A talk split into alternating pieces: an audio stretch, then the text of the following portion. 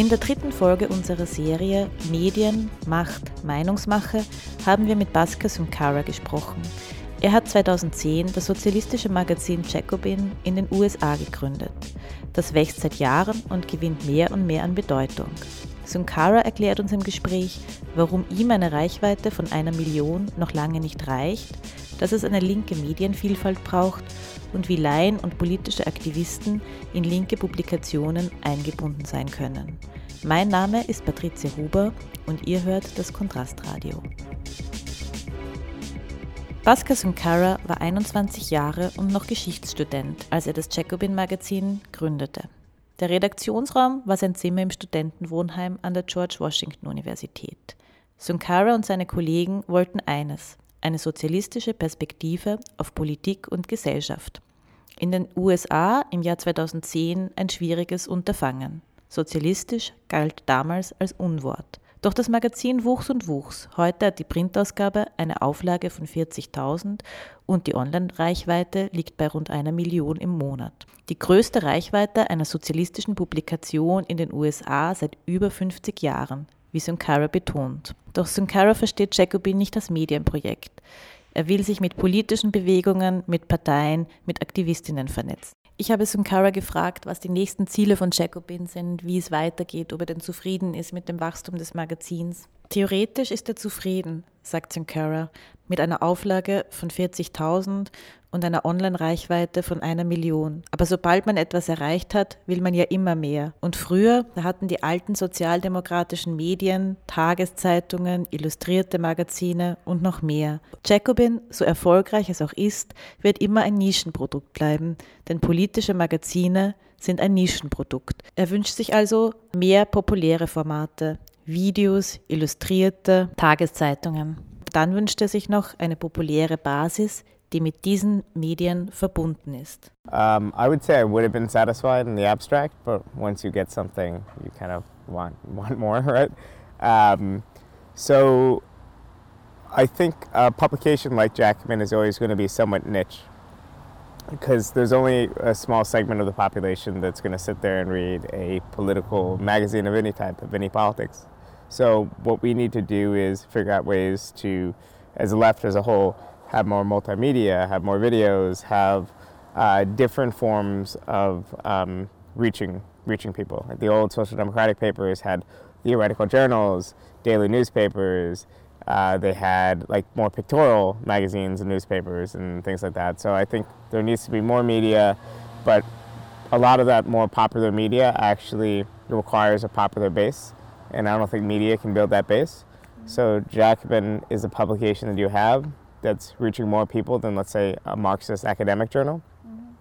but less people than a popular weekly newspaper of the left. Mm-hmm. Um, so hopefully there will be a point when the conditions are such that uh, we can be part of a project to make something broader. But for now, you know, what we have is the highest circulation socialist publication in the U.S. in uh, at least 50 years, maybe maybe longer. So that's that's something. Die Artikel auf Jacobin sind sehr ausführlich, oft sehr lange. Mich interessiert, wer die Leserschaft von Jacobin ist. Wer sind die Menschen, die ausführliche politische Analysen zu Themen lesen? Synkara erklärt mir, die Leserschaft ist sehr jung, aber auch sehr vielfältig. Zwischen 25 und 30 Jahren, College-Studenten mit einem Haufen Studienkrediten, junge Berufstätige, Arbeiterinnen aus bürgerlichen Familien, Jacobin arbeitet mit der Pflegegewerkschaft und der Lehrergewerkschaft zusammen. Um, not college students, but people like 25 to 30. Um, I would say demographically, probably lots of people who are in working class jobs, but might be declassed, might um, have lots of student debt, which is very common in the United States, um, or people coming from the other end, you know, people from more working class families who um, are the first in their family that are college educated but are still kind of discovered and are open to the ideas of the left. You know, I think we have uh, have that that uh, base, um, but um, as a whole, the left in the U.S. lacks kind of this this deep working class uh, base. Um, so there's a lack of rootedness, and that means that often um, the left becomes just semantic arguments among kind of middle class, self professed, you know, radicals. Um, with Jacobin, we have done projects with both um, the nurses unions, but especially with the with teacher unions.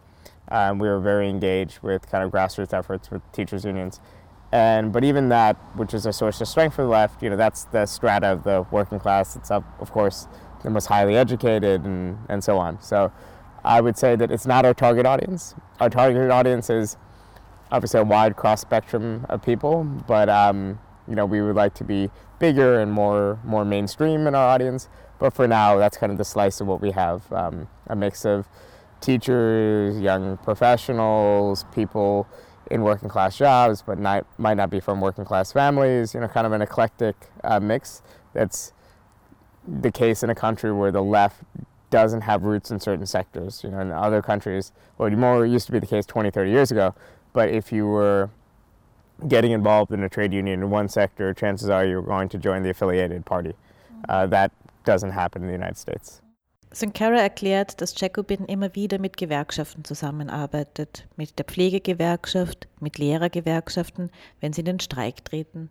Ich frage ihn, wie man sich das vorstellen kann, wenn Journalisten und Journalistinnen mit Gewerkschaften zusammenarbeiten. Sankara erklärt, dass sie bei der Bildungsarbeit helfen, Hefte herausgeben, Broschüren, die informieren, wie man Versammlungen einberuft, welche Rolle Vorwahlen spielen, wie die demokratische Mitgliederbeteiligung in Gewerkschaften aussehen kann. Dann berichtet Jacobin über die Themen, über die Streiks, lässt aber auch Lehrerinnen und Lehrer, Pflegerinnen und Pfleger selbst zu Wort kommen. Das kostet viel Arbeit in der Redaktion, aber es lohnt sich, weil man keinen Außenblick hat, sondern die Menschen selbst für ihre Sache sprechen lässt. With um, the um, Chicago Teachers Union, for instance, uh, in the wake of their 2012 strike, we constructed, uh, well, two years after, we constructed a educational booklet that explained um, both the background, like why there's a crisis in primary school education and there's cuts.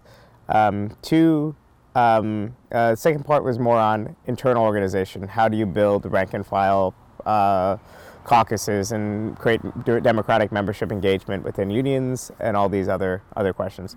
And that was distributed across the country to um, both teacher unions and also insurgent caucuses within teachers unions, fighting to make their unions more democratic, more responsive, and also more combative.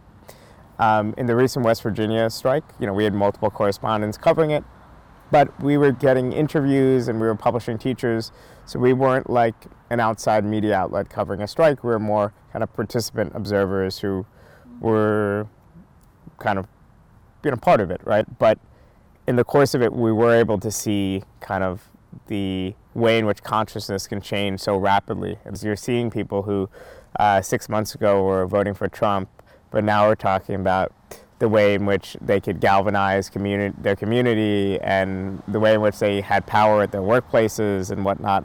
And the language was completely organic. You know, it wasn't been fed to them through socialist agitation or years of, of whatever. It was just this sense that, you know, people who felt beaten down and felt like they had no voice now realized that they had power through collective action. Was ist eigentlich der Unterschied zwischen einem linken, sozialistischen Medium wie Jacobin und Mainstream-Medien in den USA, frage ich Sunkara. Sunkara mag den Begriff Mainstream-Medien nicht. Schließlich will er, dass seine, die linken, die sozialistischen Ideen zum Mainstream werden. Er glaubt aber, dass der Unterschied zwischen einem linken, progressiven Magazin und den klassischen Medien der ist, dass es nicht um Profit geht, sondern die Einnahmen nur dazu da sind, um immer mehr Leser und ein immer größeres Publikum zu gewinnen, die von den Ideen lesen und selbst Ideen beitragen. Wäre die Gewinnmaximierung sein Ziel, dann würde er das Magazin anders führen, sagt er. Er würde keine Laien ohne journalistische Ausbildung schreiben lassen, die er lange betreuen muss. Er würde vielleicht sogar eine Paywall einführen. Aber all das interessiert ihn nicht. Er will möglichst viele Leser und Leserinnen erreichen. Yeah, I mean, I think that, um, well, I don't like the term mainstream media because, of course, we our ideas we want our ideas to be mainstream or, or majoritarian, right? I think there is a different value system. Well, starting from the point that our goal is always to maximize audience and to bring in revenue in order to sustain our operation, in order to maximize audience.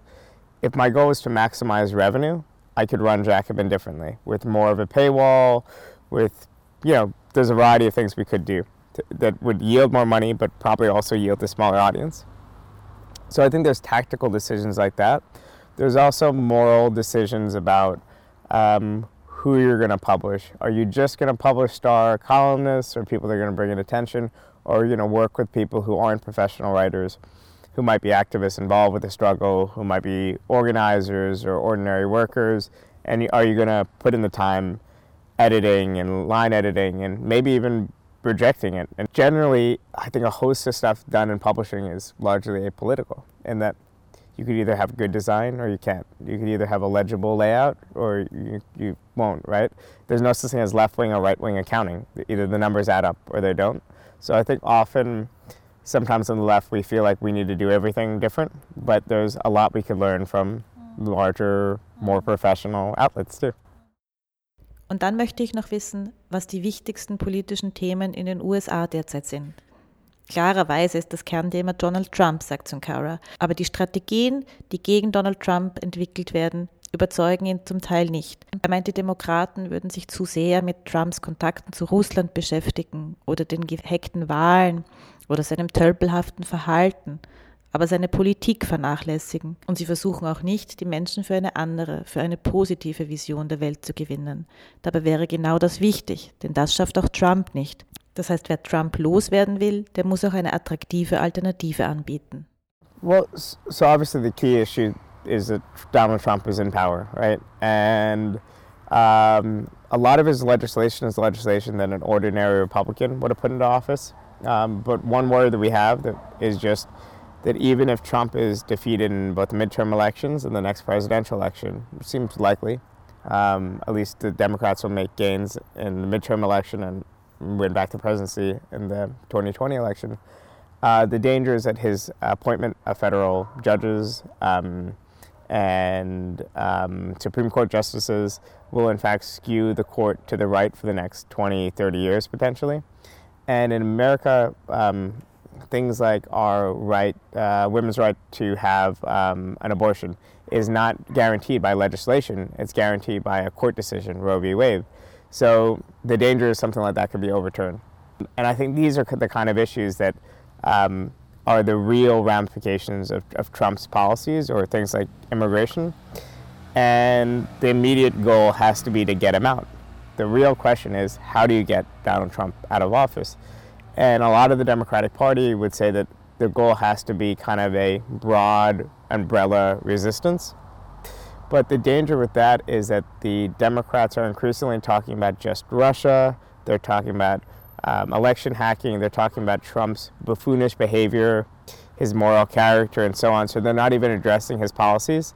And they're not even trying to win over people towards a more positive vision of how the world can be different. And the way in which Trump wins isn't a majority of people support his policies. The way in which Trump wins is that he his very rabid base of 35 to 40 percent of the po- uh, population turns out to vote because they're energized about voting for something, and everyone else just doesn't feel motivated to vote because it's a purely negative appeal. So I think the left needs to uh, both do what it can to get rid of Trump, but also maintain its independence from a lot of the appeals of centrists because what we're trying to do is create a pole of opposition that's about presenting an alternative set of politics. And I think it'll be embodied in the Bernie 2020 you know, run.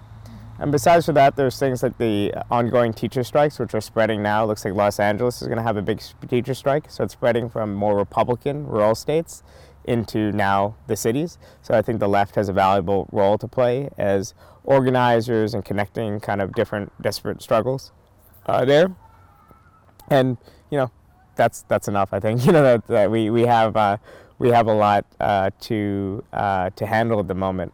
But the good thing is, at least even though we're small, even though we're embattled, at least there is left to speak of. And ten years ago, that wouldn't necessarily be the case.